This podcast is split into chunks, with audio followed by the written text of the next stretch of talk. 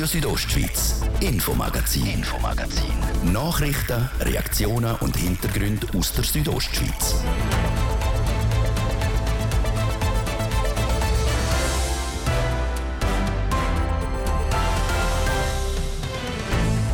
Der Mann, der das Bündner Baukartell auffliegen lassen hat, der Adam Quadroni, ist vor dem Kantonsgericht Graubünden unterlegen.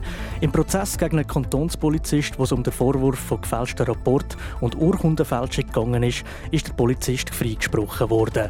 Wir berichten über was es ganz genau gegangen ist und die Urteilsverkündung. Und diese Woche hat ein Social Media Post für Aufruhr gesorgt. Der Gaumosee soll mit Blaualgen verseucht sein. Ein Hund kämpfe mittlerweile um sein Leben, so der Post. Die Gemeinde Flims hat darauf Haufen Telefon von besorgten Hundehalterinnen und Haltern bekommen und zum Teil sind auch über das Ziel geschossen worden. Man habe zu wenig geschaut für den See und sie haben sie noch vermischt mit Kurtaxen und es ist dann alles irgendwo etwas raufgekommen. Das ist dann einfach das Unschöne an, ganzen, an der ganzen Social-Media-Geschichte sagt der Gemeindeschreiber von Flims, Martin Kuratli. Der See ist mittlerweile getestet worden. Wir präsentieren das Ergebnis. Das sind unter anderem Themen im Infomagazin vom Donnerstag, 13. Juli 2023. Mein Name ist Dies Fritsche. Ich wünsche einen schönen Abend.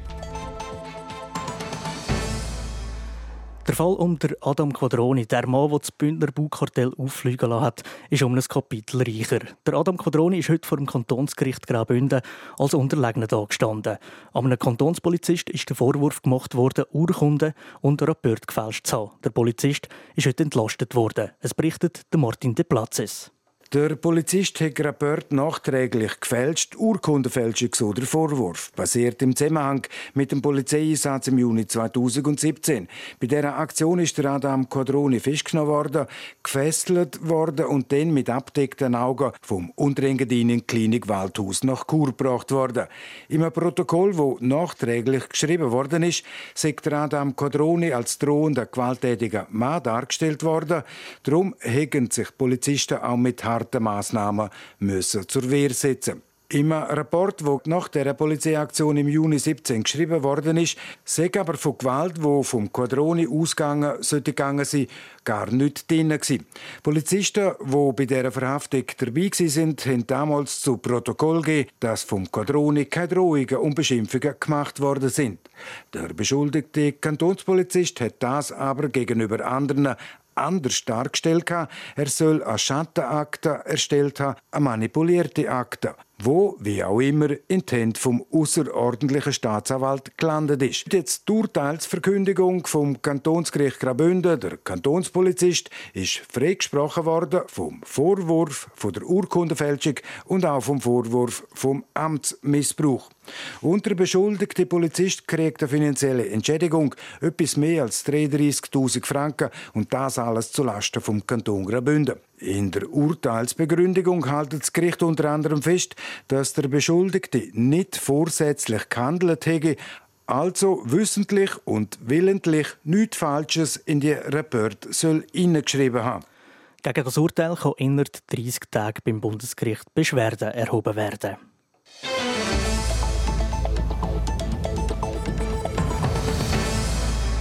Schneeketten-Obligatorium oder schneebedeckte Fahrbahn. Gerade im Winter kann sich der Strassenzustand geschwind ändern. Darum ist es besonders wichtig, dass die Verkehrsteilnehmenden so aktuell wie möglich informiert werden. Der Kanton will dies diesbezüglich aufrüsten. Das Tiefbauamt Graubünden führt ein Pilot durch mit LED-Signalisationen. Eine steht bei Lanz, die andere bei Tamins. Der Martin de Platzes hat vom Kantonsingenieur Reto Knuchel mehr über die Digitalsignalisation in Erfahrung gebracht. Herr Kantonsingenieur Reto Knochel, warum zuerst der Pilot vom Jahr? Also wir wollen eigentlich testen, ob eine LED-Signalisation ein geeignetes Instrument ist für die Strassenzustandsmeldungen entlang von der Hauptachse für unsere Verkehrsteilnehmer als Ersatz von der heutigen Prismasignalisation. Jetzt LED ist bewährt, hat sich bewährt in anderen Regionen. Wieso, nochmal die Frage, der Test? Äh, bei uns sind natürlich äh, die Umstände vielleicht ein bisschen anders als äh, in einer Stadt. Also, äh, bei uns ist natürlich so eine Signalisation an starken Temperaturschwankungen unterworfen. Wir haben äh, diese Woche im Raum Chur 37, 38 Grad Temperatur gehabt. Im Winter haben wir minus 10, minus 15 Grad Temperatur. Das heisst, wir haben über das Jahr gesehen um 50 Grad Temperaturschwankung. Und dort ist natürlich die eine Frage, kann so eine Signalisation, so eine Temperaturschwankung auch unbeschadet aufnehmen. Es ist aber auch die Frage, wie sieht es aus in Bezug auf die Sichtbarkeit und die Akzeptanz von einer neuen Signalisation von den Automobilisten, von den Kunden auf der Straße. Es ist die Frage vom Vandalismus. Wie sieht es in Bezug Vandalismus auf? Und darum haben wir entschieden, einen Pilot durchzuführen, bevor wir den Entscheid treffen, dass wir eine neue Signalisation über den ganzen Kanton ausrollen. Entscheidend für die Sicherheit der Verkehrsteilnehmenden ist auch, dass die Informationen permanent denn sichtbar sind oder vorher dann können beliefert werden auf die LED-Anzeigen. Die Wechselsignalisationen, die brauchen Energie, sprich Strom. Hat man da Befürchtungen, dass allenfalls ein Stromausfall könnte passieren und dann die Anlagen nicht funktionieren können? Äh, das ist so. Also, das ist der große Nachteil natürlich, wo so eine neue Signalisation mit sich bringt. Äh, sobald dass man natürlich keine Energie, also keinen Strom haben, äh, dann muss man davon ausgehen, dass man auch keine Information können absenden. Dann ist einfach dunkel, dann ist schwarz. Das im Gegensatz zu der heutigen Signalisation, wo eine Prismensignalisation ist, also wo quasi Blechtafeln sind, wo man drei unterschiedliche Bilder können darstellen. Haben die bestehenden Anlagen angesprochen, die Prismenwände. Dort sind wir noch gewöhnt von Informationen, Schneekettenobligatorium, ausgenommen 4x4 betriebene Fahrzeuge. Mit den neuen LED-Signalisationen haben wir bedeutend mehr Möglichkeiten zum Verkehrsteilnehmer auch informieren. Das ist richtig. Äh, wir sind heute beschränkt auf drei Bilder. Mit einer LED-Signalisation äh, können wir natürlich viel mehr Informationen absetzen. Das sieht man auch, äh, dass äh, diesbezüglich das Bedürfnis gewachsen ist äh, von den Automobilisten, von den Kunden auf der Straße. Sie wollen gerne mehr Informationen haben. Das ist einer der Mitgründe, dass wir gesagt haben, wir schauen mal, gibt es eine andere Lösung gegenüber der heutigen Möglichkeit, die wir haben. Ein Standort von der neuen Signalisation ist bei Ilanz-Gesetz der Fall. Ich zeichne jetzt ein Bild. Zeichnen.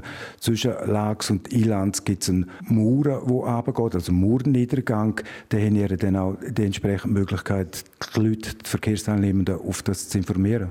Wir hoffen selbstverständlich, dass der Fall nicht eintritt, aber rein theoretisch ist das so. Dann könnten wir natürlich über die neue Signalisation wir eine Meldung absetzen, wo wir heute natürlich nicht können, weil wir beschränkt sind mit der Anzahl Bilder.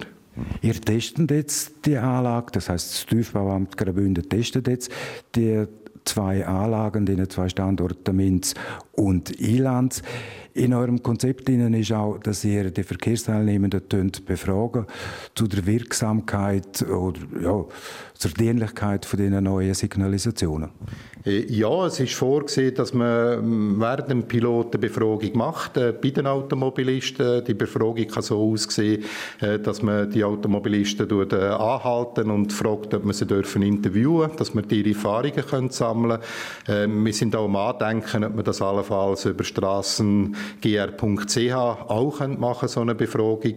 Wichtig ist für uns, wenn wir den Entscheid treffen, dass man auf ein neues System geht, dass es natürlich auch einen Mehrwert gibt für unsere Kunden. Danke vielmals, Herr Kantonsingenieur. Danke auch vielmals.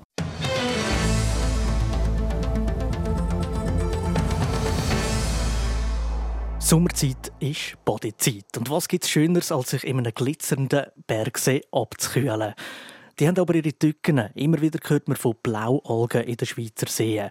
Die können vor allem für Hunde gefährlich werden. Jeden Sommer gibt es Meldungen von Hunden, die nach dem Schwimmen in Seen gestorben sind. Anfangswoche hat sie Graubünden einen Blaualgen-Verdachtsfall gegeben und der ist breit geteilt worden auf Social Media. Carina Milcher. Warnung. Betrifft Gaumasee. Blaualgen. Ein Hund kämpft um sein Leben. Diese Nachricht ist am letzten Sonntag auf den sozialen Medien umgegangen. Ein Hund sei nach dem Schwimmen im Gaumensee in Flims gestorben. Die Nachricht hat sich verbreitet wie ein Lauffeuer. Und das Telefon bei der Gemeinde Flims hat Sturm gelitten, wie der Gemeindeschreiber Martin Kuratli sagt. Das hat sehr viele emotionale Telefone gegeben, die wirklich in der Not Leute angerufen haben und, und Angst hatten um ihren Hund. Hätten aber auch andere gehabt, die uns Vorwürfe gemacht haben, wirklich böse Vorwürfe. Man habe zu wenig geschaut für den See und es ist irgendwie andere Schuld und es ist dann alles irgendwo etwas aufgekommen. Das ist dann einfach das Unschöne an dieser ganzen Social-Media-Geschichte. Um die Flut von Anrufen auffangen, hat die Gemeinde die letzten Tage zusätzliche Mitarbeiterin für den Telefondienst einteilen. Und zum Abklären, ob es tatsächlich Blaualgen im Gaumasee hat, hat die Gemeinde sofort reagiert. Wir haben dann das ganze Notfallsystem aufgefahren, haben Hilfe beim Fachexperten gesucht und beim Kanton. Wir haben es wirklich seriös untersucht und das Resultat war wirklich erfreulich. Eigentlich das, was wir erwartet haben und gehofft haben, dass algenfrei ist, der. Man kann also Entwarnung geben. Das bestätigt auch Jakob Grünenfelder von Umweltfirma Ecowert in Chur. Er ist einer der Spezialisten, der der Gaumensee nach der Meldung am Montag untersucht hat. Ein Bündner Badesee auf Blaualgen untersuchen sei ein außergewöhnlicher Auftrag für ihn. Blaualgen kämen die in unseren Seen eigentlich nicht vor. Oder besser gesagt, eine Blaualgenblüte. Von einer Blüte redet man eben dann, wenn sich die Blaualge massenhaft vermehrt. Der Gaumensee erfüllt die Voraussetzungen für die Entwicklung einer Blaualgenblüte nicht, sagt Jakob Grünenfelder. Wichtige der Voraussetzungen sind im Gaumensee nicht gegeben. Und das ist hauptsächlich Nährstoff. Es hat sehr wenig Nährstoff im Gaumensee, weil es ein Bergsee ist, eigentlich Gletscherwasser mehr oder weniger reinkommt, wo ja sehr nährstoffarm ist. Und das ist eigentlich etwas, was sagen wir, nicht günstig ist für das Pflanzenwachstum und auch nicht für das Algenwachstum. Neben den Nährstoffen bräuchte es noch zwei andere Sachen, damit sich Blaualgen vermehren können. Stehendes oder sehr langsam fließendes Wasser und warme Temperaturen. Wenn ein See Blaualgenblüte hat, können wir das relativ schnell erkennen. Einer der wichtigsten Indikatoren ist, ist Trübe im Wasser. Also gibt es irgendwelche Effekte, wo eigentlich das Wasser eintrübt ist, wo die Sichtbarkeit vom Wasser nicht da ist. Und da ist eigentlich so, wenn man ein sehr klares Wasser hat, auch durch eine kleine Faustregel, wenn man nicht tief im Wasser steht und es eben sieht, dann ist sicher keine blaue Algenblüte da. Etwa zeigen die sich die Algen auch in Form von einem Teppich auf dem See. Und die Teppich soll man am besten einfach meiden, sagt Jakob Grünenfelder. Wenn man so Algenteppich sieht, das gilt für Menschen und auch für die, die Haustiere haben und Hunde, einfach schauen, dass die Hunde nicht dorthin gehen. Wenn es eine Pfütze hat, wo man so einen Algenschlierke sieht oder eine Stelle am See, wo es Algenschlierke hat, dort nicht hergehen. Und der Hund oder Haustier dort nicht spielen lassen. Für einen erwachsenen Menschen ist es höchstens ein bisschen lästig, wenn es dann doch einmal zum Kontakt mit Blaualgen käme. Es können Hautausschläge oder Übelkeit geben. Für kleine Lebewesen wie eben Hunde können es dann aber schnell lebensgefährlich werden. Also definitiv von Seiten Gemeinde und Tester, es hat keine Blaualgen im Gaumasee. Der Bund, die Kantone, Firmen und auch Privatpersonen. Niemand scheint sicher zu sein vor Hackerangriffen. In unserer Wochenserie zum Thema Cybercrime haben wir schon mit der Polizei, Firmen und Betroffenen geredet. Jetzt im vierten Teil zeigen wir die Sicht von einem Hacker selber. Zarina von Wiesenfloh hat für das mit einem Hacker selber Kontakt aufgenommen. Zum ersten Mal hat er sich mit 14 in ein fremdes Computersystem gehackt. Jetzt ist er Anfang 20 und hat mittlerweile schon viel austestet. Weil er möchte anonym bleiben, hat er uns seine Antworten schriftlich gegeben. Die Herausforderung und der ständige Lernprozess faszinieren mich. Man muss kreative Lösungen finden, experimentieren und oft im Team arbeiten. Vor allem aber erfordert es breites Wissen in allen Bereichen der Informatik. Man muss immer auf dem neuesten Stand bleiben, da sich die Technologie ständig verändert. Er will jetzt eine Weiterbildung machen, um für die Firmen zu arbeiten. Er will sie dann in ihrem Auftrag hacken und der Fehler melden, damit Firmen ihre Sicherheit können verbessern können. Ohne Erlaubnis eine Firma hacken würde er aber nicht. Ich habe noch nie ohne Erlaubnis des Systembetreibers etwas gehackt oder einen solchen Versuch unternommen. Man wird sehr schnell entdeckt und angezeigt. Ein Fehler kann hohe Strafen oder sogar Gefängnis bedeuten. Wenn man einmal einen Strafregistereintrag hat, wird es schwierig, eine Stelle in der Cybersecurity-Branche zu finden. Kantonspolizei Graubünden bestätigt, dass Hacken ein Buß oder auch Gefängnis bedeuten kann. Je nachdem, was für einen Schaden die Täterschaft beim Angriff anrichtet. Nebst der rechtlichen gibt es auch technische Grenzen, um jemanden zu hacken. Mit Geduld und genügend Wissen sei es zwar einfach. Hier spreche ich vor allem von Computern in Unternehmen. Bei stark abgesicherten öffentlichen Systemen wie beispielsweise Websites ist es schwieriger. Es ist häufig einfacher, dem Administrator eine E-Mail mit gefälschten Absender zu schicken oder nach dem Passwort zu fragen oder direkt zum Gebäude zu gehen, um jemanden einen bösartigen USB-Stick zu geben. Je besser das System geschützt ist, desto mehr Computerkenntnis braucht es. Zum System angreifen, rüsten Hackerinnen und Hacker immer mehr auf. Und so rüsten auch die Firmen immer mehr auf, um sich zu schützen wenn auch verspätet. Einerseits ist es erschreckend, wie viele Unternehmen und Privatpersonen das Risiko immer noch nicht erkannt haben. Andererseits sind solche Angriffe nichts Neues. Die Art von Angriffen, die stattfinden, gibt es schon seit vielen Jahren. Es ist halt ein Wettrüsten, aber nur so sind Unternehmen gezwungen, ihre Systeme sicher zu halten. Für Firmen lohnt es sich darum immer mehr, zum sogenannten White Hat Hacker einzustellen. Die hacken legal, also mit Erlaubnis und melden Systemlücken, damit illegale Hacker, die sogenannten Black Hat Hacker, die Lücken nicht zu ihrem Vorteil ausnutzen können. Es gibt Firmen, die sich gegen illegale Hackerangriffe versichern lassen. Der Vorteil von einer Cyberversicherung und was dagegen spricht, das hören wir morgen im letzten Teil unserer Wochenserie Cybercrime. Es ist eine Minute nach um halb sechs. Jessica Müller weiss jetzt, was wettermässig auf uns noch alles zukommt und im Verkehr, wo man auf der Straße da und dort vielleicht ein bisschen Geduld muss haben. Das Wetter präsentiert von disco-fox.ch. Die Tanzschule in Chur für Partyspaß. Jetzt mit neuen Kürzen, damit du auf jedem Fest daheim bist. Auf disco-fox.ch. Es hängen auch jetzt am Abend noch recht viele Wolkenfelder am Himmel und es kann immer mal wieder ein paar Regentropfen geben. Morgen Freitag gibt es wieder Sommerwetter. Es ist überall recht sonnig mit ein paar harmlosen Quellwolken. Höchstens im Süden kann es gegen Abend mal ein Gewitter geben. Temperaturen die steigen auch wieder an. Es gibt bis zu 30 Grad morgen in Langquart, 24 Grad auf der Lenzerheide und bis zu 22 Grad in Arosa.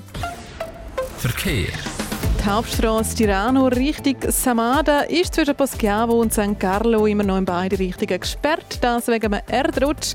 Der Verkehr wird dort umgeleitet, außer für Lastwagen. Und in der Stadt Chur haben wir Feierabendverkehr auf der Masanzerstraße und durchs Weltdörfli. Allen unterwegs wünsche ich weiterhin eine gute Fahrt. Verkehr. Und weiter geht's mit dem Neuesten aus der Region. Ich gebe zurück in die Redaktion zum Thies Fritschi. Radio Südostschweiz, Infomagazin, Infomagazin. Nachrichten, Reaktionen und Hintergründe aus der Südostschweiz. An dem Samstag spielen die Galanda Broncos gegen Thun Tigers im solothurnischen Grenchen. Es ist nicht einfach irgendein Spiel, sondern im Final der heimischen Footballmeisterschaft, im Swiss Bowl. Egal wie der Match am Schluss ausgeht, die Galanda Broncos müssen sich nach dem Swiss Bowl von einer Legende verabschieden. Der Marco Maurer, Captain vom Team, hört nach dem Final gegen Thun Tigers auf, Football spielen. Der Beitrag von Livio Biondini. Seit 17 Jahren mit einem kleinen Unterbruch ist er bei den Calanda Broncos. Am Wochenende steht sein Team das 14. Mal in Folge im Swiss Bowl auf dem Platz. Und gleichzeitig wird das auch Marco Marer sein letzter Auftritt als Bronco. Der 33-Jährige wird nach dieser Saison seine Karriere beenden. Eine Karriere, die so gut wie nur mit Höhepunkten gespickt ist. Mehrfacher Schweizer Meister und Europapokalsieger, der Status als Legende, hat der Marco Marer bei den Broncos sicher.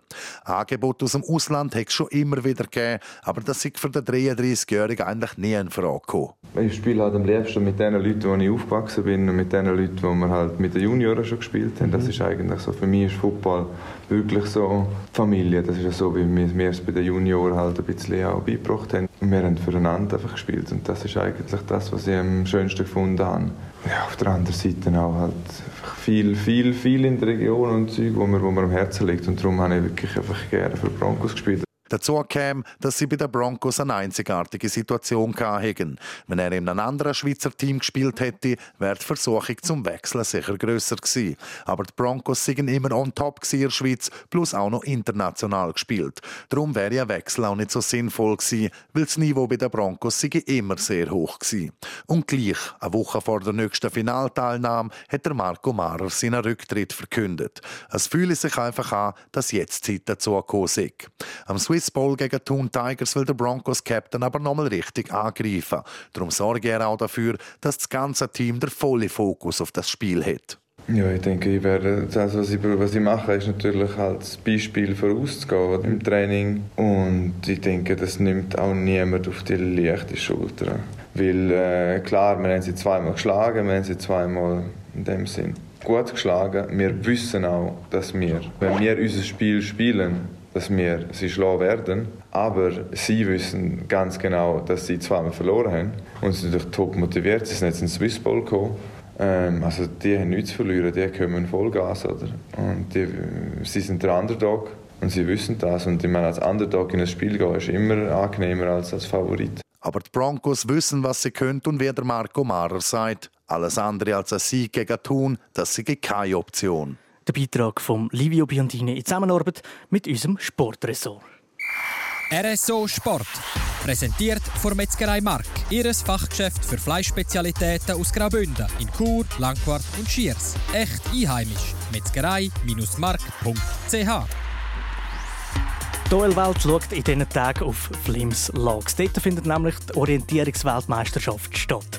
Heute mit der Königsdisziplin im Langlauf. Und da sind die Schweizer recht gut mit dabei. Mein Kollege Roman Michel, Sportchef der Südostschweiz, ist vor Ort an dieser Heim-WM. Roman, wie schlönt sich bis jetzt die Schweizer?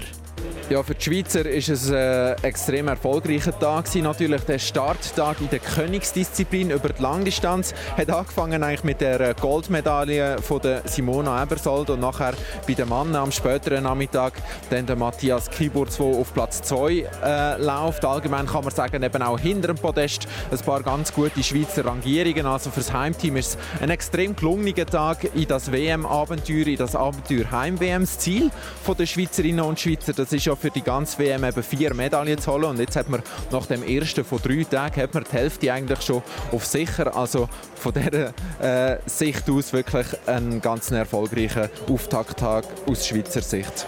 So ein grosser Loss lockt ja immer Leute an einer WM, würde ich jetzt sogar sagen, ja, aus der ganzen Welt. Ist die Stimmung so gut, wie ich mir das jetzt würde vorstellen würde?